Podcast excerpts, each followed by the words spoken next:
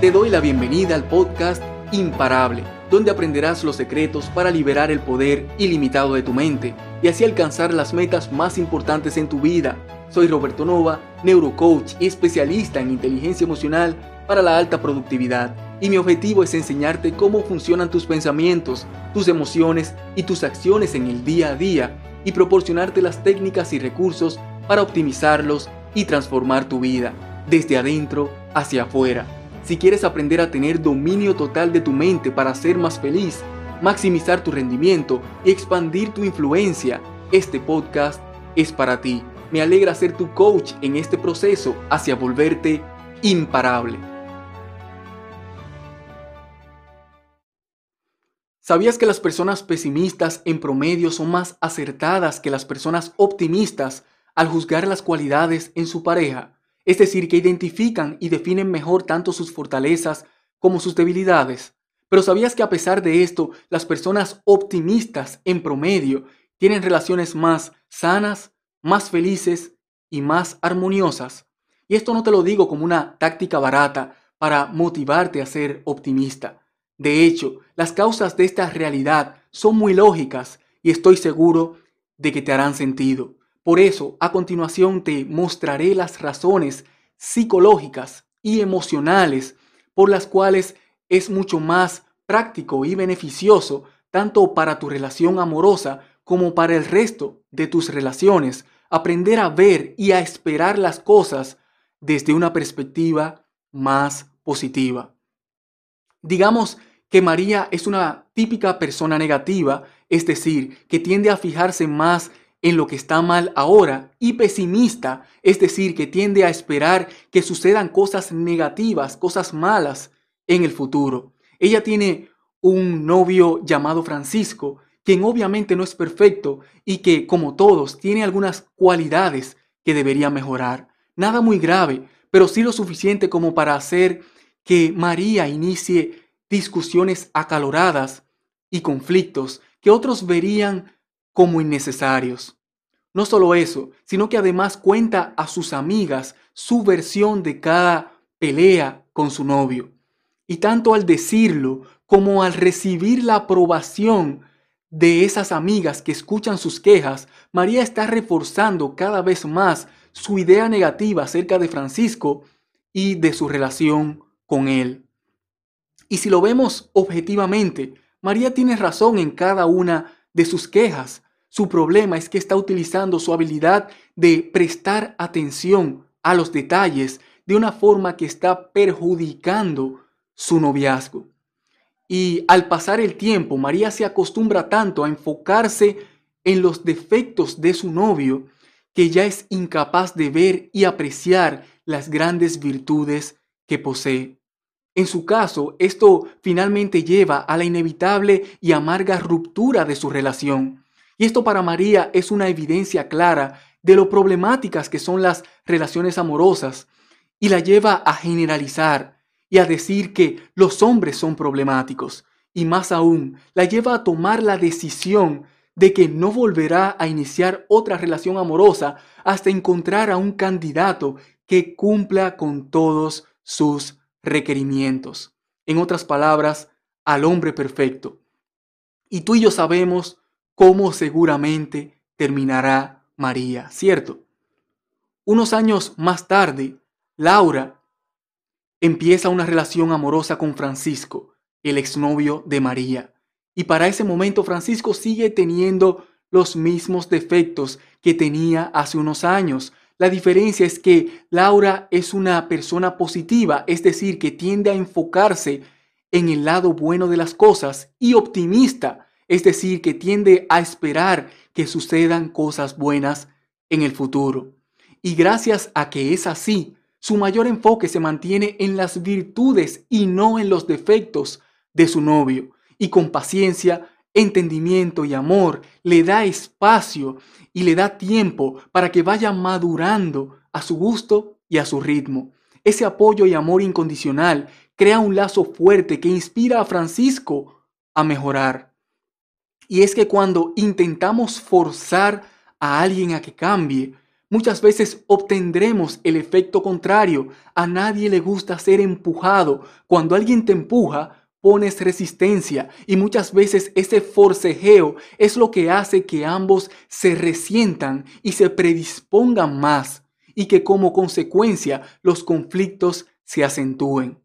Pero cuando alguien te apoya, te inspira y ve lo mejor en ti ahora y también lo que podrías llegar a ser, entonces se crea una idea entusiasmante en tu mente que te motiva a avanzar sin esfuerzo, sin fricción y sin conflictos.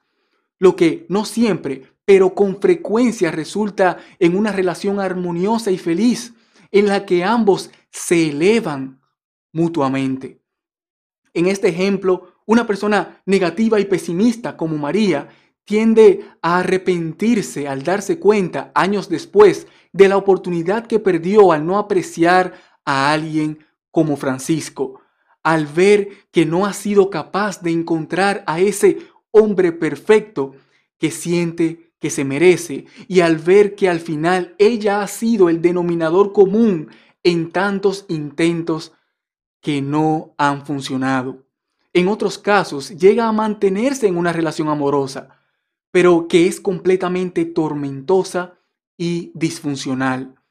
Por el, por el otro lado, una persona positiva y optimista como Laura tiende a cosechar los beneficios de su paciencia, de su tolerancia, de su amor incondicional y de su determinación a enfocarse en el lado positivo de las cosas, obteniendo al final una relación cada vez más sana, feliz y armoniosa. Por eso, si quieres aprender a ser más positivo y optimista para que puedas disfrutar tanto de una mejor relación amorosa como de mejores relaciones sociales y familiares, sigue estos pasos. Primero, identifica las principales cualidades positivas y las principales cualidades negativas de la persona con quien tienes una relación. Segundo, toma la decisión usando tanto tu razonamiento como tu instinto de si quieres permanecer en esa relación.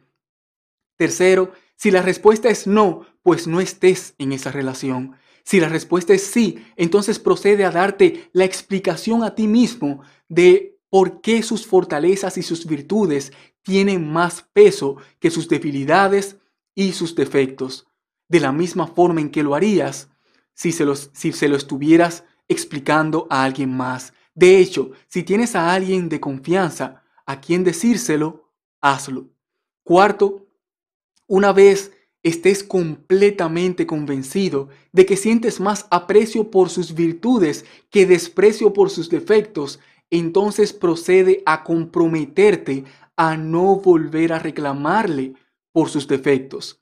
Y en este momento puedo sentir tu expresión escéptica, así que Déjame explicarte bien. Tu pareja ya conoce bien sus defectos. Más aún, tu pareja ya sabe que tú conoces bien sus defectos. Te pregunto entonces, ¿qué tal te ha resultado hasta ahora hablarle de ellos, tener discusiones y pedirle que cambie? No muy bien, ¿cierto? La realidad es que tu pareja, tus padres, tus hermanos, tus amigos cambiarán cuando les dé la gana y no hay nada que puedas hacer al respecto. Lo mejor que puedes hacer es influenciar positivamente con tolerancia, con paciencia, con entendimiento y con amor incondicional. Porque recuerda que si sus defectos fueran insoportables, hubieras tomado la decisión de no continuar en la relación en el paso 2. Eso quiere decir que se supone que estarías dispuesto, en el peor de los casos, a continuar indefinidamente con esa persona a pesar de sus defectos. Y el quinto paso es enfocarte en mejorar tus debilidades. Piensa en todas las cosas que a tu pareja no le gusta de ti y que ya te ha hecho y que ya te lo ha hecho saber. Y también piensa en las cosas que no te gusta de tu pareja, de las cuales tú también tienes un poco. Mejorar en todas estas áreas sin tener la expectativa de que tu pareja cambie es la mejor forma de inspirarla para que ella también se disponga a mejorar. Si haces esto de forma incondicional, se creará un compromiso invisible en el que tu pareja deseará consciente o inconscientemente ser recíproca contigo y elevarse igual que tú.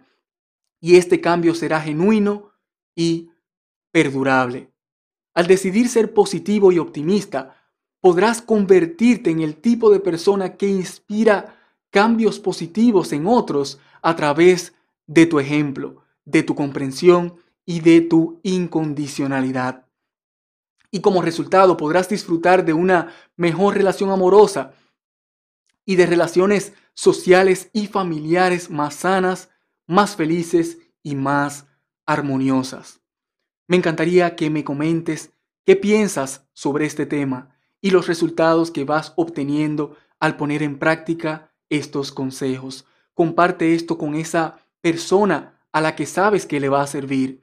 Y si quieres recibir más recursos para aprender a liberar el poder ilimitado de tu mente, maximizar tu rendimiento y expandir tu influencia, visita robertonova.online. Soy Roberto Nova, hasta la próxima. Mientras tanto, disfruta la vida, desarrolla tu máximo potencial y comienza a dar los pasos para dejar un legado de un mundo mejor.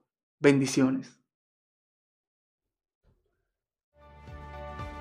Si quieres ver más de mi trabajo detrás de cámara y conocer un poco sobre mi vida personal, sígueme en Instagram, Roberto Nova Online. Cuando estés ahí, envíame un mensaje directo para saludarte y darte la bienvenida personalmente.